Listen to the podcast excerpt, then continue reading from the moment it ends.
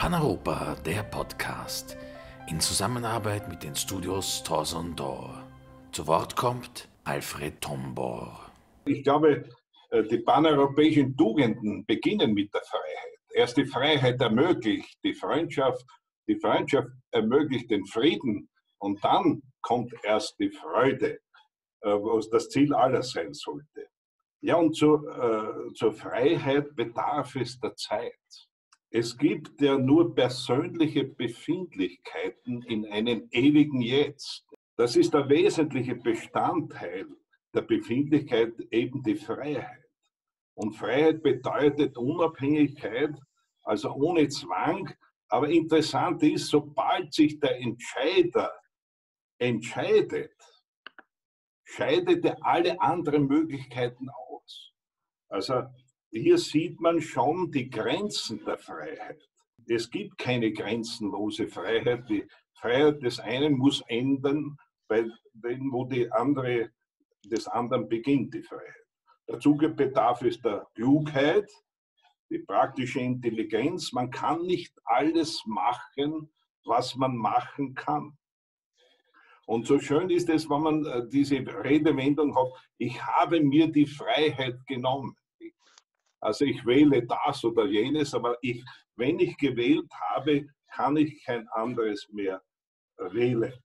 Natürlich als soziales Wesen gehören wir eine Sozietät an, wo es Regeln und Spielregeln, Gesetze geben muss, um die Gemeinschaft zu sichern, das Gemeinwohl. Und die Freundschaft ist ja von den drei Aspekten der Liebe. Freundschaft ist die soziale Liebe und hier ist die Hilfe für die Entscheidung aus Freiheit gegeben.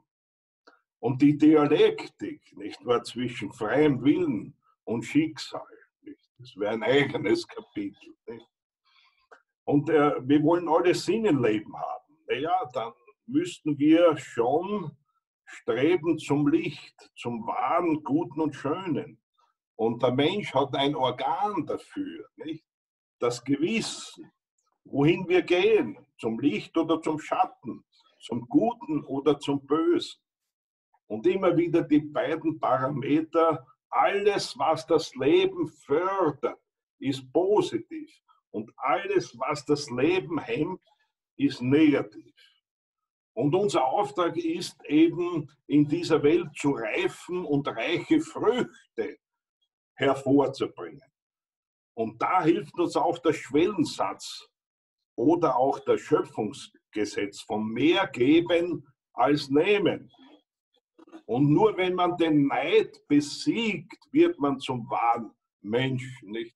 Diese Neidbesiegung ist wirklich äh, die Voraussetzung zum Glück, das Glücklichsein.